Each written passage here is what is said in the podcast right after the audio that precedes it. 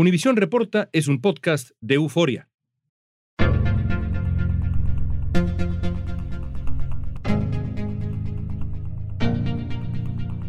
Amigos, ¿cómo están? Me da mucho gusto saludarlos. Bienvenidos a un nuevo episodio de Univisión Reporta.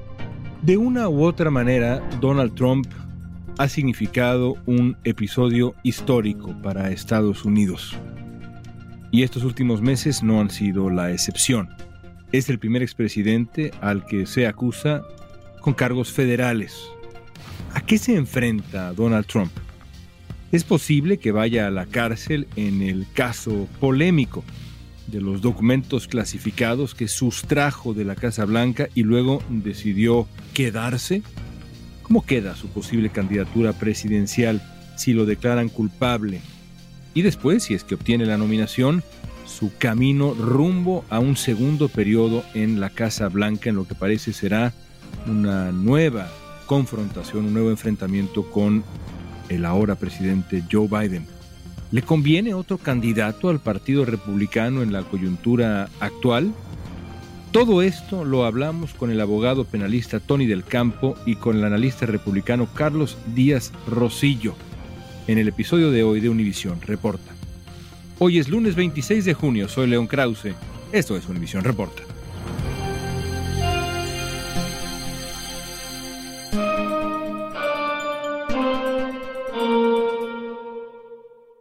Antonio Tony del Campo es abogado penalista, fue juez de la Corte Estatal en el condado de DeKalb, en Georgia.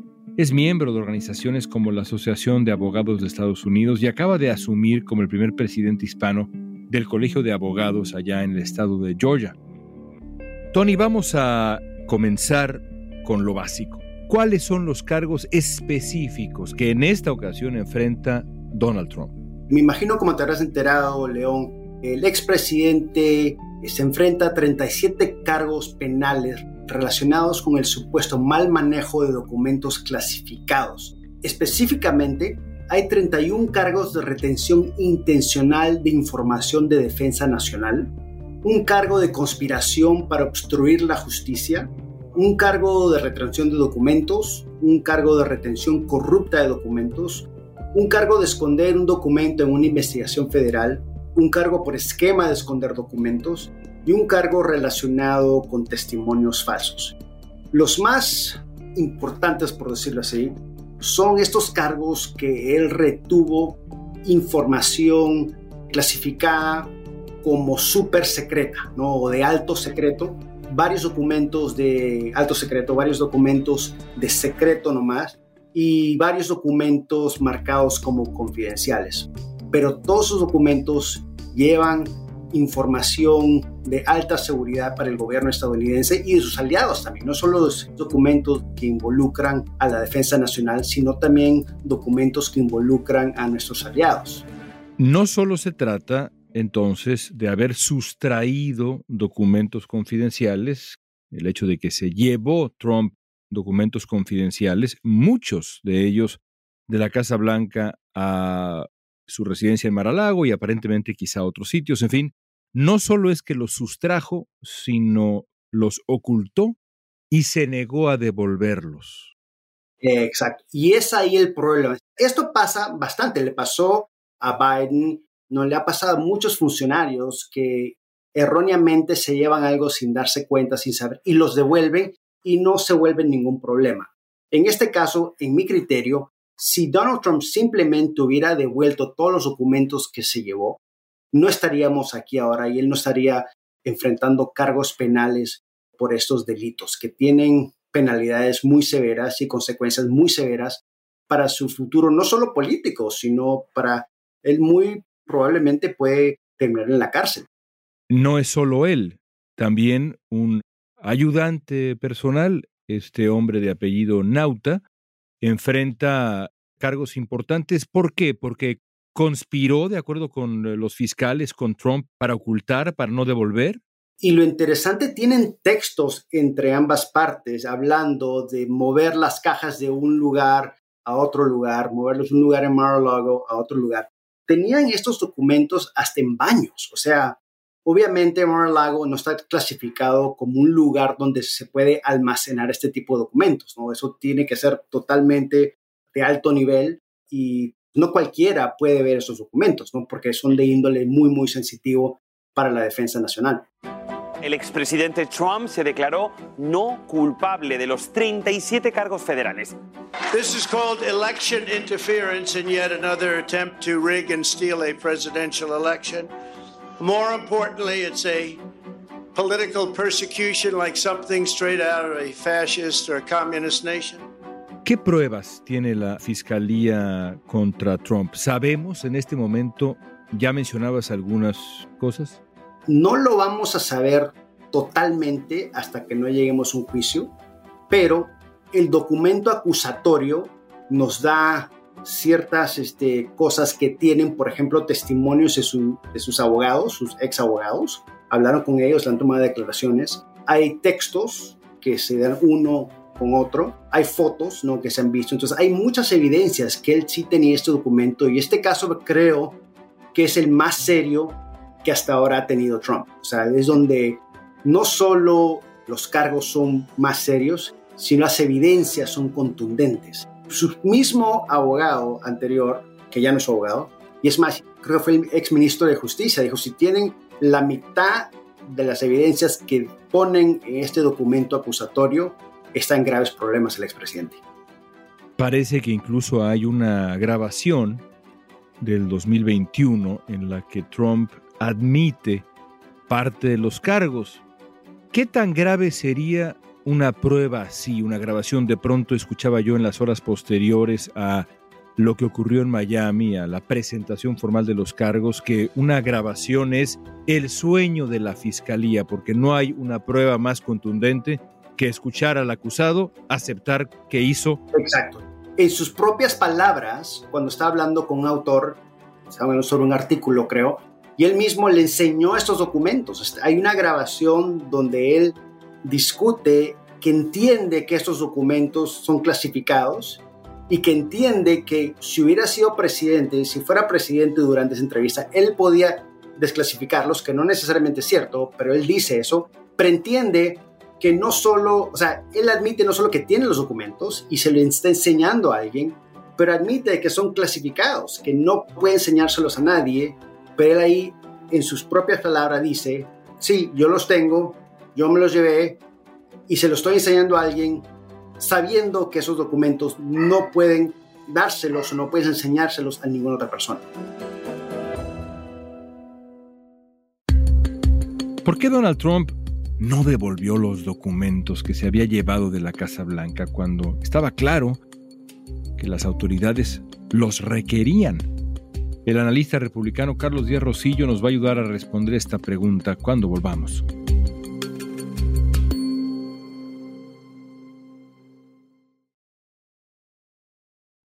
under the statutory scheme established by the Presidential Records Act. The decision to segregate personal materials from presidential records is made by the president during the president's term and in the president's sole discretion. You're surprised to hear that, aren't you? Él dijo que los presidentes en Estados Unidos tienen derecho absoluto de conservar todos los documentos que quieran según la ley de registros presidenciales. Donald Trump ha dado versiones, digamos, contradictorias sobre por qué no devolvió los documentos que se había llevado, por qué no los entregó. I want to go through the boxes and get all my personal things out. I don't want to hand that over to NARA yet. And I was very busy, as you've sort of seen. Primero dijo que los había él desclasificado pero la semana pasada declaró en una entrevista en Fox News que no los entregó porque pues estaba muy ocupado y reconoció que los archivos nacionales sí le solicitaron que los devolviera. Y es la responsabilidad del presidente de separar los archivos presidenciales de los efectos personales y entregar a la Administración Nacional de, Registros y Archivos los eh, documentos presidenciales. Carlos Díaz Rosillo es analista político. Durante el gobierno de Donald Trump se desempeñó como su asistente adjunto y ocupó cargos como director de políticas y coordinador interinstitucional en la Casa Blanca de Trump. Hoy eh, Carlos nos va a explicar por qué Donald Trump actúa de esta manera. Carlos, tú trabajaste con Trump, lo conoces. ¿Te sorprende su conducta en este caso? ¿Por qué decidió, crees tú, llevarse esos documentos y sobre todo decidió no devolverlos cuando se los pidieron? Yo creo que solamente él sabe la respuesta a esa pregunta. Yo creo que él en verdad piensa que esos documentos le pertenecen, que tenía la autoridad de llevarse los documentos. Algo muy interesante aquí que los medios no lo resaltan es, lo criticaron muchísimo al presidente por supuestamente no leer los documentos que le daban, no tener conocimiento de esos documentos que le daban. Y ahora la percepción que se tiene es que se los llevó porque quiere hacer algo en contra del país con esos documentos que supuestamente no había leído yo creo que la explicación es muy sencilla. Te repito, no lo sé, solamente lo sabe él. Él pensaba que esos documentos le pertenecen, que son de él, y se los llevó. Yo me imagino que antes de llevárselo, con todo lo que estaba pasando en la Casa Blanca en ese momento, te puedo casi asegurar que él no se sentó a leer cada documento que pusieron en las cajas. Sencillamente ordenó que todos los documentos que estaban al alcance de su oficina, de su residencia, los metiera en una caja y se los llevaran. Hay un momento sí en todo este proceso en donde las autoridades de este país le dicen al expresidente de este país, será lo que sea, pero eso que usted tiene debe regresarlo. Y Trump decide no hacerlo. ¿Por qué crees que sigue insistiendo, por ejemplo, en que tenía derecho a quedarse con esos documentos y a no devolverlos, a pesar de que se le dijo, tiene que devolverlos? Yo creo que es porque en realidad cree... A pesar de lo que le dicen. A pesar de lo que le dicen. Mucha gente dice que su argumento de que ganó las elecciones es algo deliberado para persuadir a otros que ganan. No, yo creo que él sí cree que realmente, por lo que sea, ganó las elecciones. Sí que no creo que sea un invento político, creo que él en realidad cree que esos documentos le pertenecen, a pesar de que le han dicho que son propiedad del gobierno. O sea, no me vengan con que la ley es la ley. Estoy citando a López Obrador, que en México dice, no me vengan con que la ley es la ley. Eso no lo hace, correcto pero yo creo que él en realidad cree que esos documentos le pertenecen y cómo le van a pedir, cómo van a tener la audacia de pedirle esos documentos que son de él y que él como presidente desclasificó. Haya o no haya prueba de que lo haya desclasificado cuando era presidente. Ya nos queda muy claro que él está consciente de que como expresidente no puede desclasificarlo. Y lo dijo públicamente. Así es, pero él lo cree y eso es lo, lo interesante, Creo yo digamos. que él lo cree. Que él lo cree. Sí. Bill Barr, quien fue fiscal general durante el gobierno de Trump, dijo durante una entrevista en CBS que Estados Unidos tiene un caso penal muy fuerte, así lo dijo, contra el expresidente por el presunto mal manejo de documentos clasificados. Barr aseguró que durante más de un año el gobierno intentó recuperarlos y que Trump no tenía ninguna base legal para conservarlos. Ahora, le ha costado encontrar abogados, o le costó en el principio de este proceso de esta acusación, que no es la única, el exfiscal general Bill Barr, que en su momento ha dicho incluso que más allá de sus críticas a Trump, antes de esto decía, yo votaría por el candidato republicano. Sí. Y si es Trump, pues seguramente por Trump. Pero ahora dice que se trata de cargos sólidos, sugiere que Trump está en problemas. Desde lo que tú sabes del caso, tu experiencia que es mucha, ¿está en peligro legal? Yo creo que de los posibles cuatro casos que va a tener, ya hemos visto dos, este es el segundo. Creo que este es el más serio desde un punto de vista legal. Ahora, a estos casos creo yo hay que verlos de tres puntos de vista. El punto de vista constitucional, el punto de vista legal y el punto de vista político. Desde el punto de vista constitucional, ni este caso, por serio que sea, ni el caso anterior, el caso de Nueva York, creo que le va a afectar en su habilidad de lanzarse como candidato. Sus derechos políticos Sus derechos no se ven afectados. constitucionales no se ven afectados. Claro. En estos dos, quizás en el tercero y el cuarto sí, y ahora hablamos de eso. Eh, desde un punto de vista político, creo que lo han ayudado, obviamente. Ahora hablaremos de eso. Eh, eh, tanto este como el anterior, y creo que los dos que faltan. Ahora, desde un punto de vista legal, si en realidad se presentan los dos casos que esperan se presenten, si los pones a los cuatro, yo creo que desde el punto de vista legal, admito, no soy un experto legal, creo que este es el más complicado y el que más lo puede afectar desde un punto de vista legal, porque es un caso bastante serio y esas 37, 37 acusaciones son reales, no, son, no son débiles como las primeras del caso de Nueva York. Yo creo que desde el punto de vista legal, este es el más serio.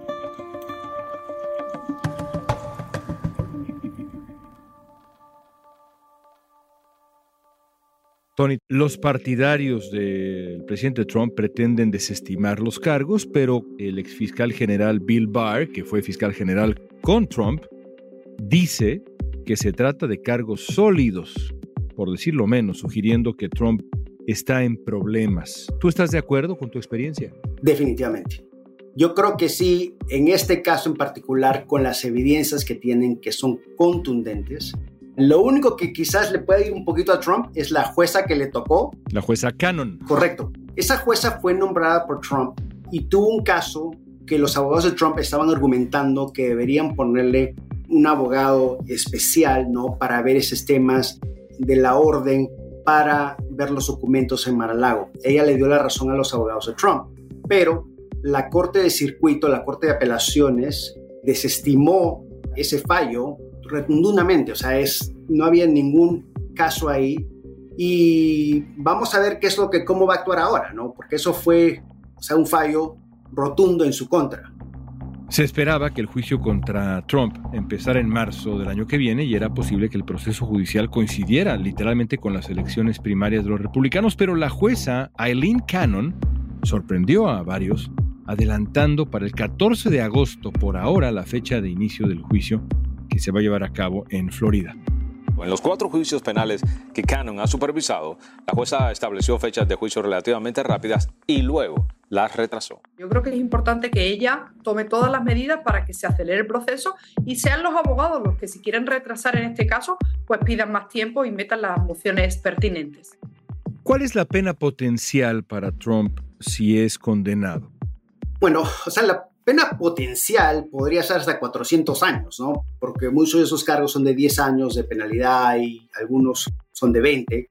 Tendría hasta 400 o más años potenciales. Ahora, muchos de los cargos se pueden hacer consecuentes. En otras palabras, ella puede decir, bueno, te voy a dar 10 años en este cargo, 10 años en este cargo, para servirlos o consecutivamente, que sea uno tras el otro. Entonces, podrían ser siete años como podrían ser 400 años, ¿no? O sea, eso depende el juez. En cualquier caso, hablaríamos del resto de su vida por la edad que tiene Trump. Correcto. Pero si ves a las personas que le han puesto este tipo de cargos, generalmente les dan de 7 a 10 años porque se quedaron con un documento, ¿no? Entonces, estos cargos son muy serios y las cortes los toman muy seriamente.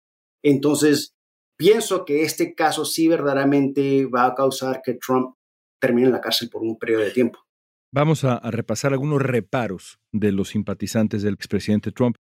Los simpatizantes de Trump lo defienden también señalando el caso de Hillary Clinton o del propio Joe Biden, a quienes les encontraron documentos confidenciales. Por cierto, también al propio ex vicepresidente de Trump, Mike Pence.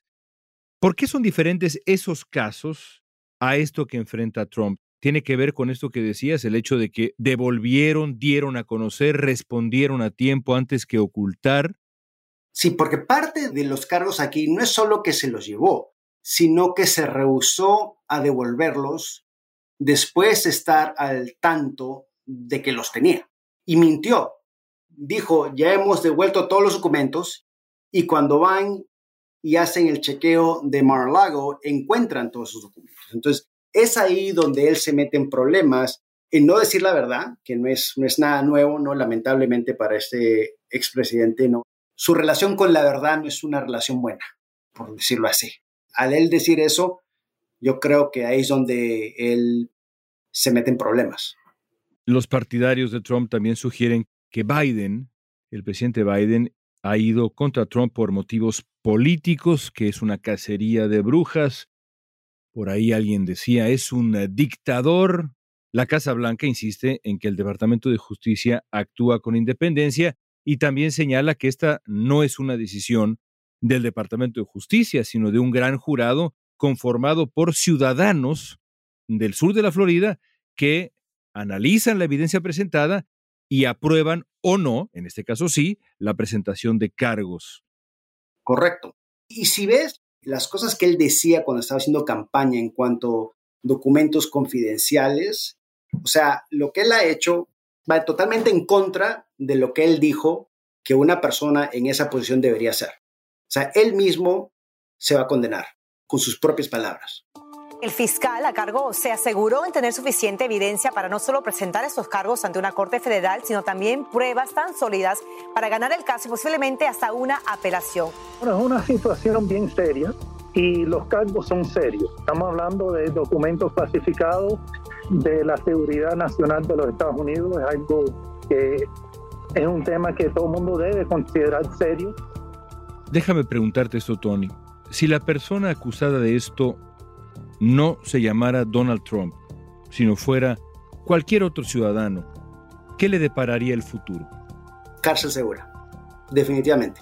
La única razón por la cual él quizás no vaya a la cárcel tanto tiempo como otros potencialmente lo harían es porque el juez y potencialmente un jurado mire a las consecuencias a la sociedad y al país de una forma que no lo haría con cualquier otra persona. En otras palabras, por lo que está viviendo el país, la división que existe en nuestro país, yo creo que la jueza y quizás algunos miembros del jurado digan, bueno, vale la pena poner al país por este tipo de, eventualidad, ¿no? O sea, que tenga que ir a la cárcel, o es vamos a como país perder más. Entonces yo pienso que eso sí puede influir hasta cierta parte la decisión del juez, de la jueza en este caso, y o miembros del jurado también. Pero creo que las evidencias aquí, es, si es que pueden comprobar, como digo, ¿no? O sea, le pongo ese, ese pero, ¿no? Si pueden comprobar lo que dice el documento acusatorio, yo creo que Trump debería prepararse para ir a la cárcel. Ahora lo interesantísimo va a ser que si Trump llega a ser elegido como presidente, él me imagino que va a querer indultarse personalmente. Este proceso no afecta sus derechos políticos. Donald Trump puede ser candidato presidencial en el momento actual, candidato presidencial enfrentando un juicio, puede ser presidente. Nada de esto afecta sus derechos políticos. Correcto. Eso no hay ninguna ley que prevenga que Donald Trump se lance como presidente con estos cargos pendientes. Entonces podría ser que Donald Trump fuera encontrado culpable de estos gravísimos cargos por un jurado en el juicio que se llevaría a cabo en el sur de la Florida, gana la presidencia de Estados Unidos, se mira al espejo y dice, yo te absuelvo, yo te indulto. ¿Podríamos estar en una situación así? Suena como del imperio romano esto. Suena loquísimo y no es algo que nuestros antepasados pudieran haber previsto, pero si hemos, creo yo, a mi modesto modo de ver, si la experiencia nos dice algo de Donald Trump, es él va a hacer lo que tenga que hacer para sobrevivir, para salir adelante. Hay muchos, muchas personas que piensan que no puede hacer eso, que la constitución no deja. Hay muchos que dicen que sí, pero él va a empujar. O sea, él no, no se va a hacer detrás y va a tratar de darse el autoindulto, por decirlo así. O sea, eso va a ser muy, muy interesante y espero, por muchas razones, que no suceda, personalmente. Tony, te agradezco mucho tu tiempo y tu lucidez. Gracias por estar con nosotros en Univision Report. León, como siempre, un gran placer estar contigo y estamos aquí para lo que necesites.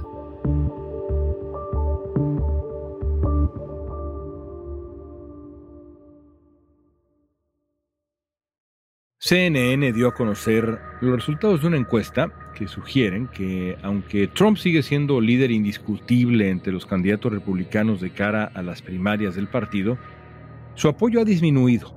Poco, pero ha disminuido. Según el sondeo, la mayoría de los estadounidenses aprueban la acusación contra Trump, que se deriva, como ya sabemos, de su presunto mal manejo de estos documentos clasificados. Y también han disminuido las opiniones positivas sobre Trump entre los votantes republicanos o de tendencia republicana.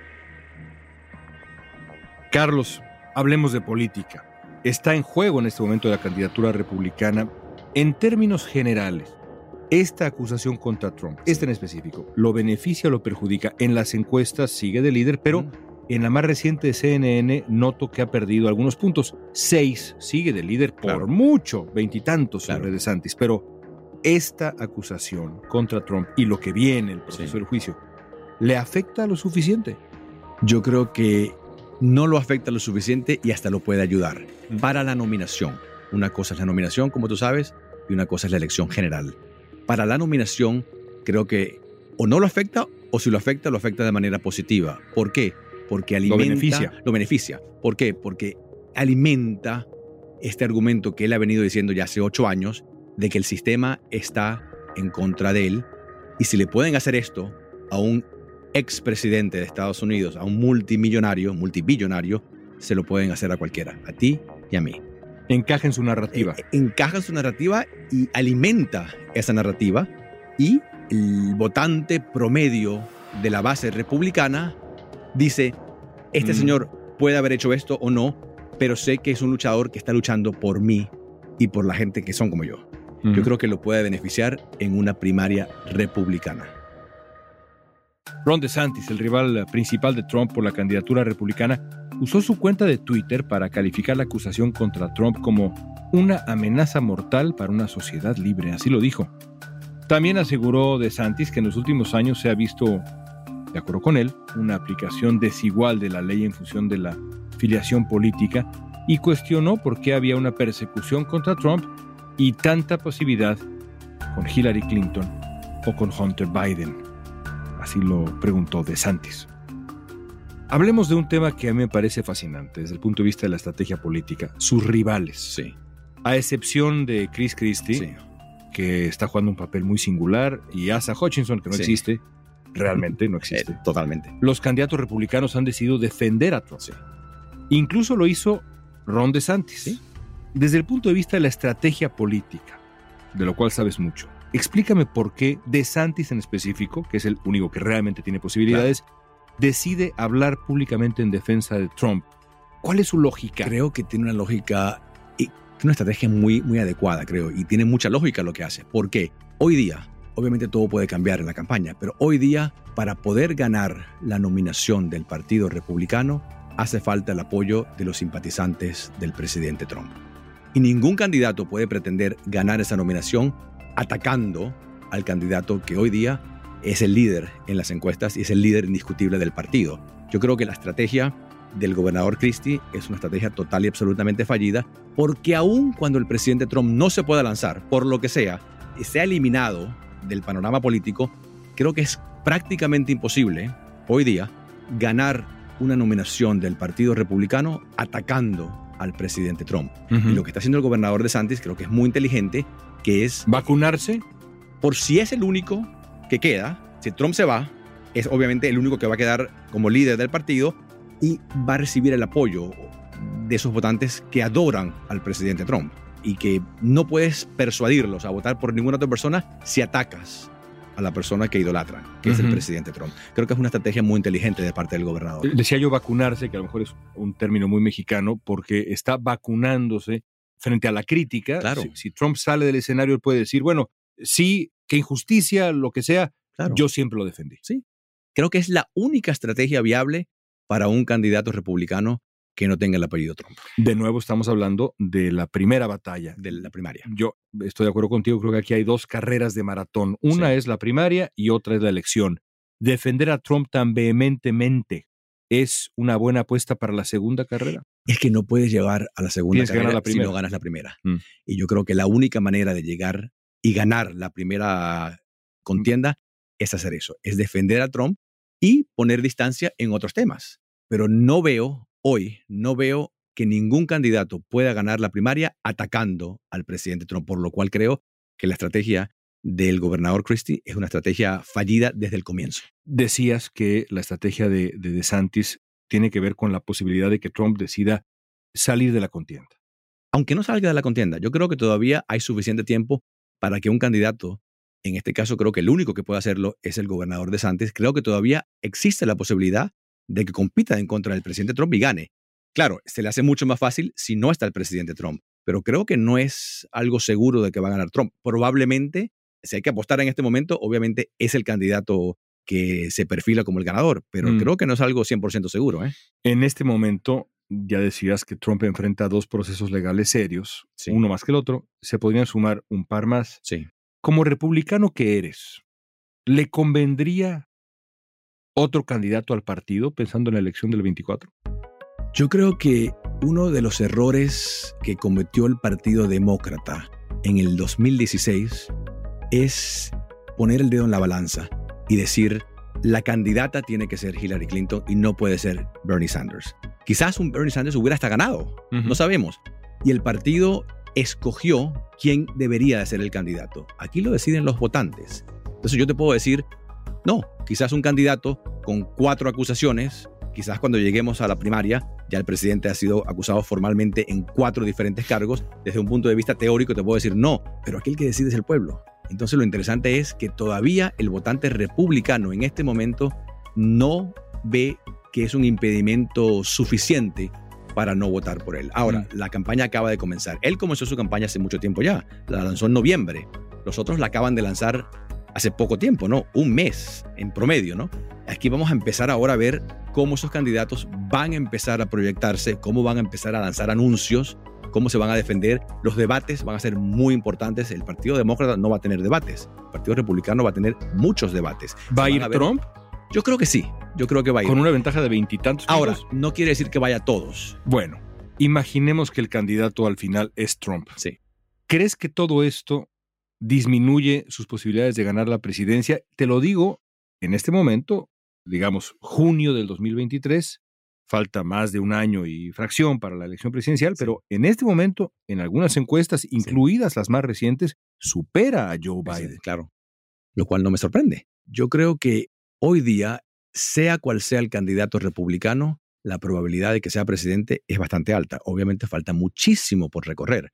El presidente Trump llegaría a la elección general bastante golpeado. Golpeado no solamente por todos los ataques que le hacen, sino por cuatro, en potencia cuatro juicios muy serios, cosa que jamás se ha visto antes en la historia de Estados Unidos. Pero a pesar de eso, el apoyo que tiene en su base es enorme y creo que esta va a ser una elección como la anterior y como la anterior a esa, de movilización de la base. Aquí hay muy poca gente que se pueda persuadir. Quedan muy pocos independientes de verdad. La gran mayoría del electorado en este momento sabe por quién va a votar. Así que es una cuestión de movilizar a tu base y movilizar a tus votantes. Si haces una encuesta en este momento por quién vas a votar y anotas los resultados, creo que va a ser muy parecida a cómo va a ser la elección en año y medio. La cuestión es cuál de esos votantes que ya saben por quién van a votar van y van a ejercer su derecho y, van a motivarse a votar. La movilización. Hay, hay mucha gente que te dice que va a apoyar a un candidato, pero después no vota. Así que la movilización va a ser clave. Esta va a ser una campaña de movilización más que de persuasión porque quedan muy pocos que se pueden persuadir. Por último, como republicano, ¿alguna vez, siendo un hombre todavía muy joven, pero siendo todavía más joven en, tus juventudes, ¿alguna vez pensaste, Carlos, estar en una situación en la que el candidato de tu partido enfrentara un juicio por cargos federales? No. Yo creo que ni yo ni nadie, para cualquiera que te diga que se lo imaginaba, creo que te miente, obviamente no. Pero aquí lo que yo veo es quién va a dar los resultados, quién va a ser la mejor persona para poder dirigir a un país sumamente complejo, la primera potencia del mundo en los próximos cuatro años. ¿Y sigues pensando que es Trump a pesar de que enfrenta a Carlos Federal? Yo creo que si llega Trump, si gana la nominación del partido y es el candidato, sí. Ahora, falta mucho por recorrer y yo creo que tenemos un gran lujo en el Partido Republicano de que hay muchos candidatos que serían extraordinarios presidentes ya sabemos el tipo de presidente que fue el presidente Trump y sabemos qué podemos esperar de un segundo mandato. Pero tenemos a una cantidad de candidatos que serían extraordinarios, cosa que no se ve en el Partido Demócrata. Va a haber una verdadera elección en el Partido Republicano y yo creo que sea o no sea el presidente Trump, si es el gobernador de Santos, creo que sería un extraordinario presidente. Ganó la reelección en la Florida por un margen histórico y yo creo que tenemos opciones que es lo mejor que se puede tener en una democracia plena como la de Estados Unidos. Gracias, Carlos. Gracias a ti, siempre un placer. La realidad es que Donald Trump enfrenta un problema legal muy pero muy serio. Los expertos coinciden en que si no fuera Donald Trump el acusado, fuera cualquier otra persona, el destino sería seguramente la cárcel. Habrá que ver cómo procede el juicio contra el expresidente de Estados Unidos, que ha hecho historia. Pero no cabe duda, por otro lado, como ha sugerido Carlos Díaz Rosillo en nuestra conversación del día de hoy, que este proceso también se va a llevar a cabo en otro escenario. Se va a desenvolver, desarrollar en otro escenario. el escenario de la opinión pública. Y esa opinión pública en función de una elección que está en puerta. Dos elecciones, no solamente la selección del aspirante republicano a la presidencia, sino después, si es que gana Trump, la búsqueda de la Casa Blanca, en lo que será, sin duda alguna, la elección más importante de la vida moderna de Estados Unidos.